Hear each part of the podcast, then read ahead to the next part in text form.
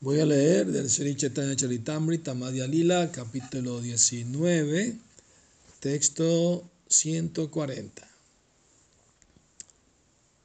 Jaya Jaya Sri Chaitanya Jaya Nityananda. Jaya Dvaita Chandra Jaya Gurabhakta Vrinda. Keshagra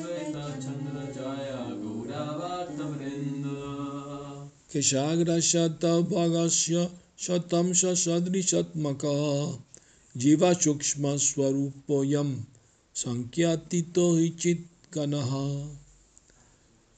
Si después de dividir la punta de un cabello en 100 partes, tomamos una de esas partes y la dividimos de nuevo en 100 partes, esa pequeñísima medida muestra el tamaño de las innumerables entidades vivientes. Todas ellas son chitkana, partículas de espíritu y no materia. Significado. Este verso es una cita del comentario del pasaje del Srimad Bhattam, en que la personificación de los Vedas ofrece reverencia a la suprema personalidad de Dios. El Señor Krishna confirma estas palabras en el Bhagavad Gita 15.7. Mamai Vamso Jiva Loke Jiva Bhuta Sanatana. Las entidades vivientes de este mundo condicionado son mis partes fragmentarias eternas. El propio Señor Sri Krishna se identifica con las diminutas entidades vivientes. El Señor Krishna es el Espíritu Supremo, la superalma, y las entidades vivientes son sus muy diminutas partes integrales. Por supuesto, no podemos dividir la punta de un cabello en partículas tan finas, pero en el plano espiritual esas partículas sí pueden existir. La fuerza espiritual es tan poderosa que una simple porción atómica de espíritu puede ser el cerebro más grande del mundo material. La chispa espiritual es la misma en el cuerpo de la hormiga y en el cuerpo de Brahma. Conforme a su karma, es decir, a sus actividades materiales, la chispa espiritual alcanza un cierto tipo de cuerpo. Las actividades materiales se llevan a cabo bajo la influencia de la bondad, de la pasión o de la ignorancia, o bajo una combinación de las, de las tres, conforme a la mezcla de las modalidades de la naturaleza material. La entidad viviente recibe un determinado tipo de cuerpo. Esa es la conclusión. Om Magyana Timirandasya Yananjana Salakaya Chakshurum Militam Yena Tasmai Namah Nací en la más oscura ignorancia y mi maestro espiritual Shila Prabhupada me abre los ojos con la antorcha del conocimiento. A él le ofrezco mis humildes y respetuosas reverencias. Shila Prabhupada ki Gora Premanandi. Esta es la tercera clase que voy a dar hoy. Di una esta mañana a las 7 de la mañana para Maya por TV. Todos los devotos de Latinoamérica participaron, algunos.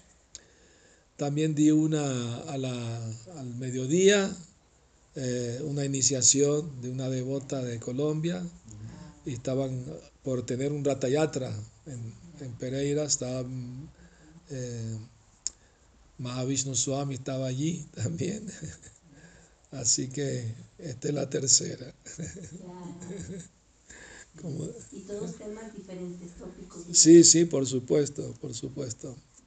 Eh, en la de la mañana hablé acerca de los demonios de Brindaban y la importancia de, de hacer preguntas. El verso que leímos del Bhattam enfatizaba la importancia de hacer preguntas correctas y esperar las, las respuestas correctas. Que todo el mundo, Prabhupada decía en el significado desde temprano en la mañana, todo el mundo, hasta los pájaros, están haciendo preguntas, ¿no? recibiendo respuestas. Los pequeños pájaros preguntan a la mamá pájaro, ¿dónde está la comida? Ya vengo, espérese, tenga paciencia. Ellos hablan su idioma, no que están diciendo cualquier cosa. ¿no? Yo salgo a caminar en la mañana y uno escucha a los pájaros. ¿ah? Eh, pero Krishna sabía hablar de los idiomas de los pájaros, de los monos, de, todos los animales, sabía hablar, hasta conversaba con ellos. ¿no?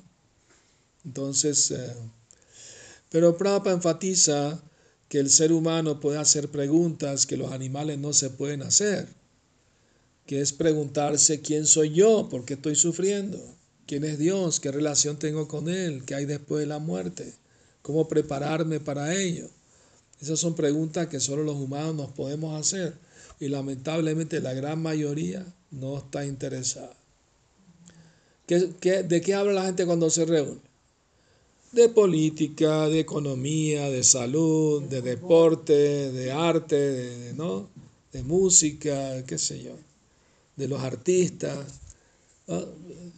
Yo me acuerdo, yo me aburría como nada antes de ser devoto, que iba con la familia, ah, tienes que ir a visitar los familiares. Pura tontería se la pasaban hablando.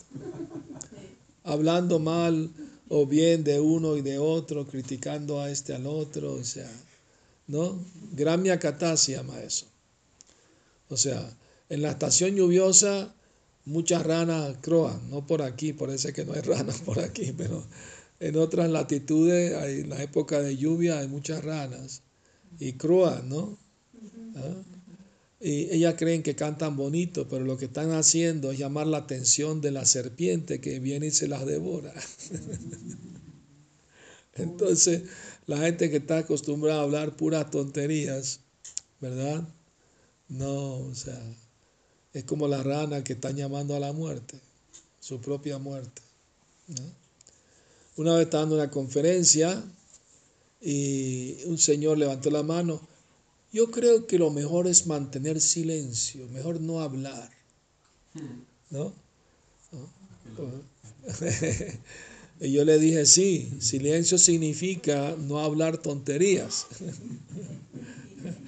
Verdadero silencio significa hablar solo de cosas esenciales. Y lo más esencial es hablar de Dios y de nuestra relación con Él como almas espirituales.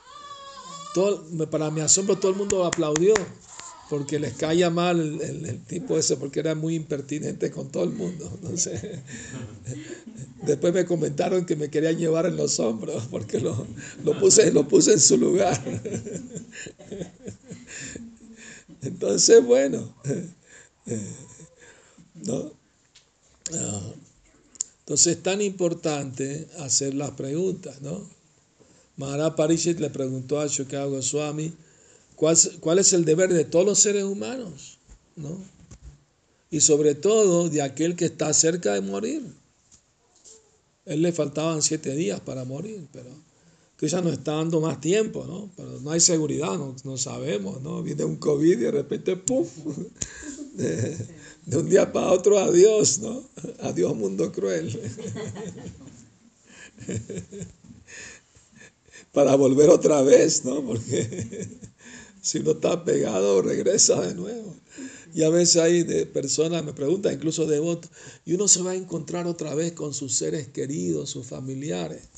¿Y para qué quieres reunirte con ellos? No te vas a recordar que eran familiares tuyos, ¿no?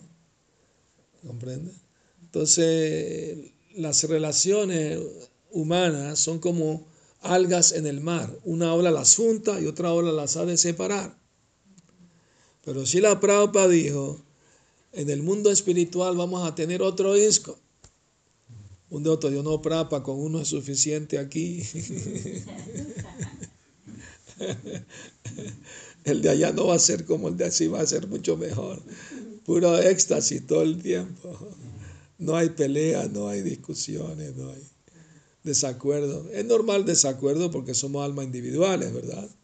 Tenemos derecho a tener nuestra opinión. Pero si la diferencia de opinión es cómo servir a Krishna mejor, eso no es material, eso es espiritual. ¿no? Entonces, bueno, el, verso que acabamos de leer eh, es una cita del Srimad Bhattam, de los Vedas personificados. Están diciendo cuál es la dimensión exacta del alma aunque el alma no es material, es espiritual, tiene su dimensión. Y es la diez milésima parte de la punta de un cabello. O sea, Prabhupada dice que no se puede hacer, no sé si se puede con el avance tecnológico de hoy en día, pero si agarras la punta de un cabello, no de abajo, la punta, y la divides en 100 partes, y una de esas 100 partes la vuelves a dividir en 100 partes, O sea, no se puede ver ni con el más grande microscopio, no sé, quién sabe, ¿no? Pero primero que un caballo no se puede vivir en, en tantas partes, ¿no? La punta. Entonces, bueno, pero eso es para darnos una idea cuán infinitesimal es el alma. Y hay un número ilimitado de almas, incontables. No se puede contar, porque hay millones, trillones de universos y cada universo está lleno de entidades vivientes. ¿no? Sin ir muy lejos, este mismo planeta, ¿cuántos insectos, ¿no? hormigas, hay más que seres humanos? Por eso se dice que los seres humanos son nada más 400 mil especies en todo el universo. En cambio las otras formas de vida son 8 millones en todo el universo también. Entre el, los Vedas, el Padma Purana da una cifra exacta. 900 mil especies acuáticas, 2 millones de variedades de plantas y árboles, un millón cien mil de insectos y reptiles, tres millón, un millón de aves, tres millones de bestias y cuatrocientas mil humanos. Total ocho millones cuatrocientas mil en todo el universo, no solo este planeta. Y las almas estamos vagando de un cuerpo a otro. ¿no? Y Krishna dice qué relación tenemos con él en el Bhagavad Gita 15.7, Krishna dice, Mamai Vamsho Jiva Loke Jiva Bhuta Sanatana Manashastra Nindriyani Prakritistani Karshati. Las almas que están en este mundo material, Mamai Vamsho, son partes de mí y son eternas.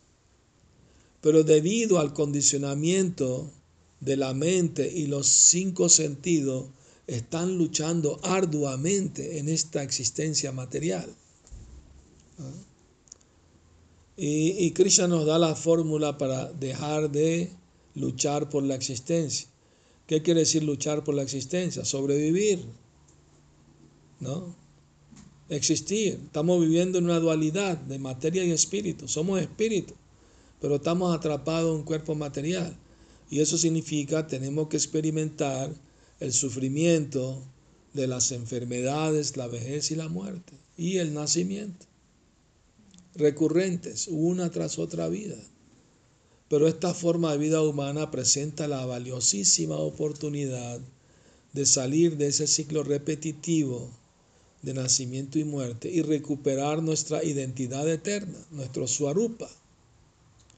Swarupa quiere decir la forma eterna. Esta forma que tenemos no es eterna, es temporal. Está destinada, desde que nace, está destinada a morir. ¿no? Entonces, y el Swarupa de toda entidad viviente es Jivera Swarupa hoy Krishnera Nityadas, como le enseñó Sri Chaitanya Sanatan Goswami. Todos somos eternos sirvientes de Krishna. Esa es nuestra posición. ¿Y por qué estamos en este mundo material? Porque quisimos disfrutar aparte de Krishna independientemente. Krishna como un Padre muy amoroso nos dio la libertad de elección y nos permitió venir aquí bajo nuestro propio riesgo. Una vez un devoto le preguntó a Prabhupada, ¿es verdad que Krishna creó el mundo material para darnos la oportunidad de disfrutar aparte de él? Sí, Prabhupada, así es, correcto. Pero Prabhupada no lo está haciendo porque estamos sufriendo mucho aquí. y Prabhupada, Krishna no está dando ninguna garantía de que vas a ser feliz en el mundo material. Bajo tu propio riesgo viniste aquí. Una vez en Alemania, un devoto nuevo eh, eh, se estaba acercando al movimiento, empezó a cantar Hare Krishna y seguir los principios, todo pero los devotos trataban de animarlo de que se venga a vivir al templo, ya que estaba solo, ¿no? Soltero. Y él quería, pero tenía una duda. Dijo, y escuchó que Prapa iba a venir a Alemania. Dijo, bueno, voy a esperar a que Prapa me resuelva esta duda. Si me la resuelve, me entrego al templo. Y cuando Prabhupada vino finalmente, el devoto tuvo la oportunidad de hacerle la pregunta, Prabhupada, ¿por qué Krishna creó a Maya si él sabía que íbamos a ser atraídos por ella? Buena pregunta. ¿Y sabe lo que le contestó Maya? Prabhupada. Maya. Maya le dijo, no, está bien todo, no te preocupes. Disfruta, disfruta. En Estados Unidos la gente le gusta decir mucho enjoy, enjoy, ¿no? Disfruta, disfruta. Y sufre. Con la misma intensidad que disfruta vas a sufrir después, no te preocupes. Porque esa es la dualidad del mundo material, pues. ¿No? Entonces Prabhupada dijo al devoto, no, Krishna no creó a Maya, tú creaste a Maya. El devoto se quedó así, no entendía nada. Y Prabhupada le aclaró, porque tú quisiste disfrutar de Maya, hiciste que Krishna creara Maya para complacerte. Así que tú creaste Maya, no Krishna. Y el devoto dijo, wow, no esperaba una respuesta así. y se entregó, se, fue iniciado por Prabhupada. Se llama Sachinandana Swami. Él me contó la historia. me encontré con él hace tres años en, en Radhadesh, en Bélgica. Que un discípulo de él y una discípula mía se estaban casando por ceremonia de fuego y, y fuimos a la ceremonia los dos. Y claro, predicamos, damos clases, kirtan, todo, ¿no? Pero quiero decir, ah, o sea, Krishna no es responsable de nosotros haber venido aquí o de que estemos sufriendo aquí. No es responsabilidad de Krishna, es nuestra responsabilidad. Y ahora en la forma de vida humana tenemos la oportunidad de salir de la ignorancia, porque solo por ignorancia seguimos enredados en este enredo de, la existencia material. Porque creemos que no podemos zafarnos, ese es el problema. ¿no? ¿No? Es que hemos estado tanto tiempo aprisionados que la mente te convence de que no, no se puede salir, ¿no? tómala con calma. Vamos a dejarlo para la próxima vida. ¿Qué próxima vida ni qué próxima vida? hay que hacerlo ahora. No lo dejes para después. Conocen el dicho, no dejes para mañana lo que puedes hacer hoy. ¿verdad? Y el maestro de Prabhupada Saraswati solía decir, no lo dejes para la próxima vida, hazlo en esta vida. Prabhupada le dijo a los, a los devotos, han estado muchas vidas tratando de disfrutar el mundo material. Ahora esta vida que tienen ahora, entréguensela a Krishna. No van a perder nada, todo es ganancia. Todo lo que hagan es ganancia. Hoy una devota me preguntó, leí en el Bhattam que si uno ha cometido actividades pecaminosas tiene que ir a sufrir en el infierno, ¿no? Estoy asustada porque yo antes de ser devota hice muchas cosas malas. Tengo que sufrir por todo eso. Le dije, no, en absoluto. Krishna promete en el Bhagavad Gita. ¿ah? Entrégate a mí y no temas, yo te protegeré de todas tus actividades pasadas, de todo tu karma pasado, yo te voy a proteger. Siempre y cuando no lo vuelvas a hacer. Ese es la única, el único requisito. Es que una vez que te entrega a Krishna, no queda eh, tres pasos adelante y uno para atrás, ¿no? Como el cangrejo, ¿no? No, siempre adelante como Gallendra el elefante. Siempre hacia adelante. Es muy importante tomarlo en serio, ¿no? El Prabhupada de una vez, el problema de los devotos occidentales es que no le tienen miedo a Maya. Piensan que pueden conquetear, jugar con Maya, no les pasa nada, ¿no? Si le das un dedito a Maya, te agarra el brazo. Si le das el brazo, te agarra todo. Así que con Maya no se puede jugar. ¿Comprende? o sea, es, es, algo real, verdadero, ¿no? Hemos estado tan, tanto tiempo en esta atmósfera material que pensamos que somos de, esta energía, pues, pertenecemos a esta energía. pero no pertenecemos a esta energía inferior. Pertenecemos a la energía superior. Apareya mitastuanyam prakriti param jivabhuta mahabao yayedam daryate jagat. Krishna dice que por encima de la energía material está la jiva, la entidad viviente, ¿no? que está sosteniendo este universo. ¿Mm? ¿Cómo lo sostenemos? Pues con nuestras actividades estamos haciendo que haya vida en el universo, porque si no hay alma en el universo está vacío, no tiene sentido, ¿verdad? Pero fíjense, en nuestro estado condicionado los, los seres humanos hacen cosas maravillosas, ¿no? Enormes edificios, carreteras, ciudades, ¿no? Parecemos pequeñas hormiguitas en nuestra casita, ¿no? Así, ¿entiendes? ¿ah? Eh, o sea, desde el punto de vista de los semidioses, somos como hormiguitas jugando ahí en nuestras casitas y y edificio y rascacielos. Viene una inundación y se barre todo, ¿no? Viene un tsunami. Viene un terremoto fuerte. Me escuché que hubo un terremoto fuerte en, Perú, no sé si es verdad. alguien me dijo. No nos enteramos, no creo. Bueno, o en algún otro lugar, no sé.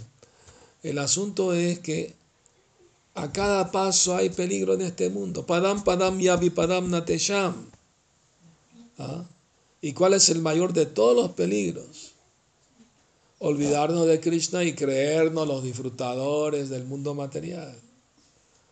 Porque con esa mentalidad tenemos asegurado seguir en el ciclo repetitivo de nacimiento y muerte, samsara y la forma de vida humana presenta la oportunidad de salir de ese círculo repetitivo, ¿no? interminable, hasta que termina, obviamente. El otro día una devota me preguntó, pero ¿qué quiere decir que somos nitiabada, eternamente condicionados? Quiere decir que nunca vamos a liberarnos del mundo material. Y no, en absoluto. Eternamente condicionado quiere decir que no se sabe cuándo empezó el condicionamiento. Ocurrió antes de crearse el mundo material. ¿Cómo? En la forma del deseo. Cuando las almas desearon disfrutar la parte de Krishna, en ese instante se volvieron almas condicionadas. Y eso ocurrió en la eternidad. Entonces, ¿quién sabe cuándo? No se sabe, no se puede hablar de cuándo o cómo. Prabhupada, no se puede especular cómo es que el alma pura fue cubierta por el ego falso. Simplemente es algo achintia, inconcebible, porque la energía material es inferior a la energía espiritual. así como el aceite y el agua no se mezclan. Pero se puede arrastrar por la corriente del agua. ¿Ah? Asimismo, la corriente de Maya nos arrastra porque queremos estar en ella. Aunque no nos mezclamos. O sea, el alma, aunque está en el cuerpo, no se mezcla con los elementos materiales. Permanece independiente de los elementos materiales. Aunque el cuerpo envejece, enferma, el alma no es afectada por eso. ¿No? Solamente por el condicionamiento de la mente y, el cuerpo, porque nos identificamos con ellos, sufrimos.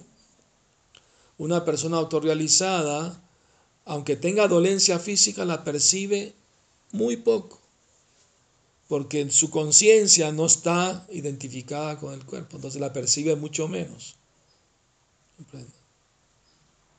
Es como cuando alguien está anestesiado, lo cortan, no siente dolor porque su mente no está ahí. ¿Comprende? En ese momento. De la misma manera, si la mente está absorta en Krishna, aunque el cuerpo esté con mucho dolor, prácticamente lo percibe muy poco. ¿Mm? Entonces eso se llama autorrealización. ¿Y cuál es el, el efecto de estar identificado como alma espiritual eterno sirviente de Krishna, es que uno es siempre feliz, ¿no? Como el verso del Bhagavad Gita, que dice que la, el alma realizada siempre está feliz. Sí, pero ¿cómo empieza? Brahma Bhuta Prasannatma Nasochati Nakanshati Samasarveshu Bhuteshu Madbhaktim Labate Para. O sea, la prueba de que alguien está situado en, la, en la comprensión de que es alma espiritual, Prasannatma quiere decir siempre está feliz. ¿no?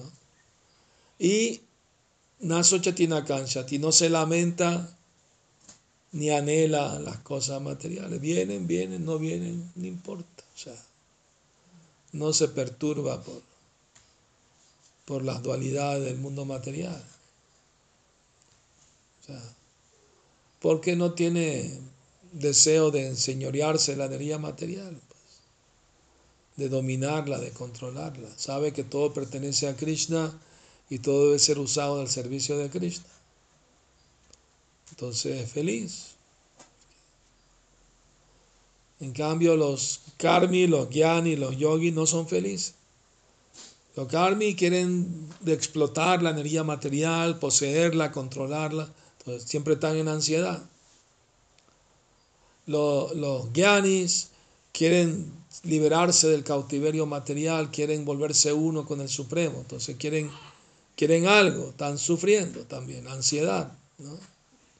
Los yogis igual quieren poderes místicos. Todos, quieren algo. En cambio, los devotos puros, como son libres de los deseos materiales, son pacíficos, son shanta, son, están en paz. La mente nació de la modalidad de la bondad. Y cuando entra en contacto con la pasión, la ignorancia, la mente se agita, se perturba. Pero si la mente está otra vez de nuevo en la bondad, entonces está en una situación de, verdadera paz. Y Krishna da la fórmula de la paz en el Bhagavad Gita. Bhaktaram pasam sarvaloka maheshwaram suridam sarvabhutanam gyatoam shantim richati. ¿Ah? Los que saben, los que aceptan que soy el disfrutador de todos los sacrificios, ah, que soy el propietario de todos los planetas del universo y que soy el mejor amigo de todo el mundo, esa persona alcanza verdadera y eterna paz.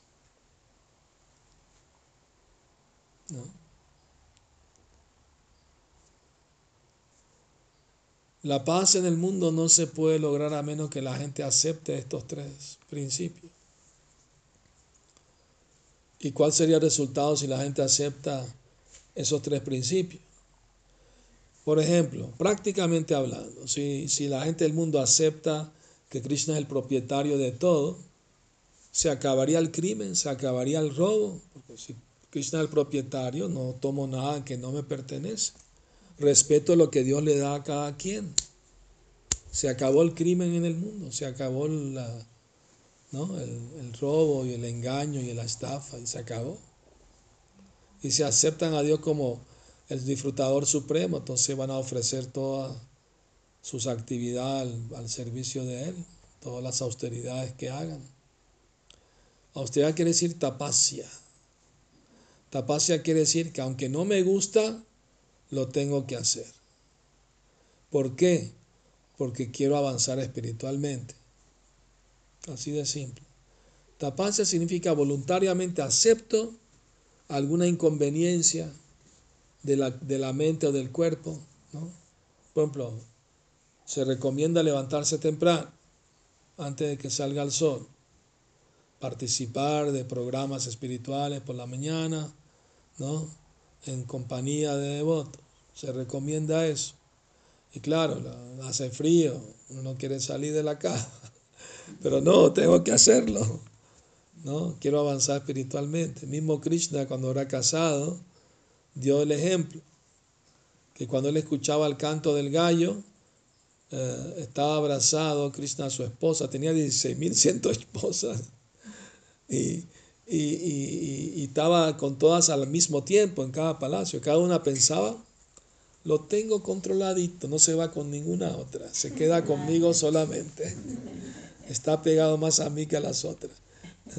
No sabían que estaba con, con todas al mismo tiempo. Es el poder de Yoga Maya, es la prueba que Krishna es Dios. Porque el yogi más poderoso no puede expandirse más de ocho o nueve veces. Y hace lo mismo, es como poner nueve televisores en el mismo canal, hacen lo mismo. Pero Krishna hacía una actividad diferente en cada palacio. O Krishna, para dar ejemplo a los casados, apenas escuchaba el canto del gallo. Por arreglo de la naturaleza, el gallo cantaba hora y media antes de la salida del sol, que se llama Brahma Muhurta, la hora espiritual. ¿No? Venía haciendo aquí a las cinco y media de la mañana. Yo me levanto normalmente a las cuatro, porque estoy acostumbrado, aunque quiero dormir más, no puedo. me pongo alarma para, para las 5, me despierto a las 4.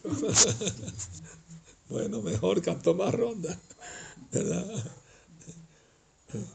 Entonces, eh, pero para Dios no hace falta dormir más de 6 o 7 horas, ¿verdad? Es suficiente. Alguien dice, bueno, necesito 8, está bien, duerma 8. Pero ya dormir 9, 10 horas, ya eso es ignorancia, tamaguna, ¿no? ¿no? Entonces, eh, más bien hay que tratar de minimizar las necesidades del cuerpo. No artificialmente, sino por, por avance espiritual, ¿verdad? Por ejemplo, Raghunath Das Goswami, él, eh, bueno, todos los Goswami dormían como dos horas al día nada más, hora y media, dos horas.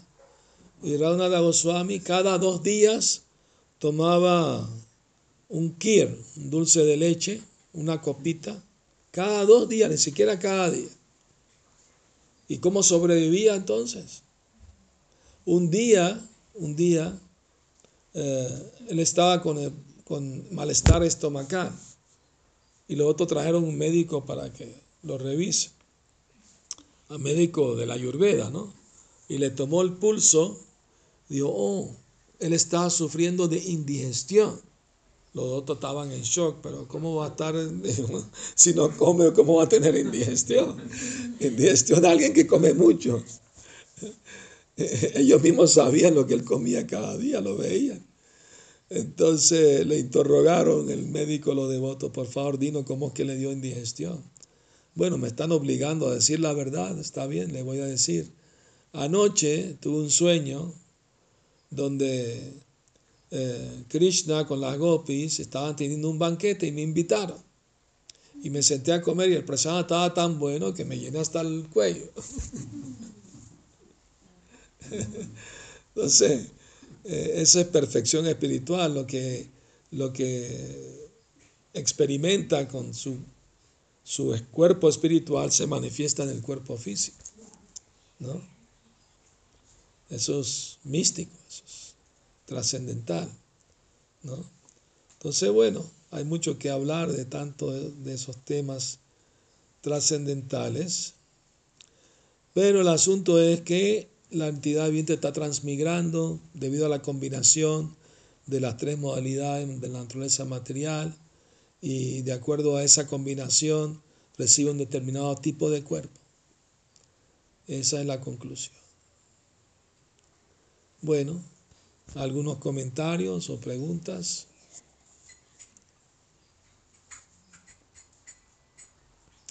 Muy bien. Fiesta de domingo ki jai. Haribo. Shila Prabhupada ki jai. Gora Premanandi. Haribo.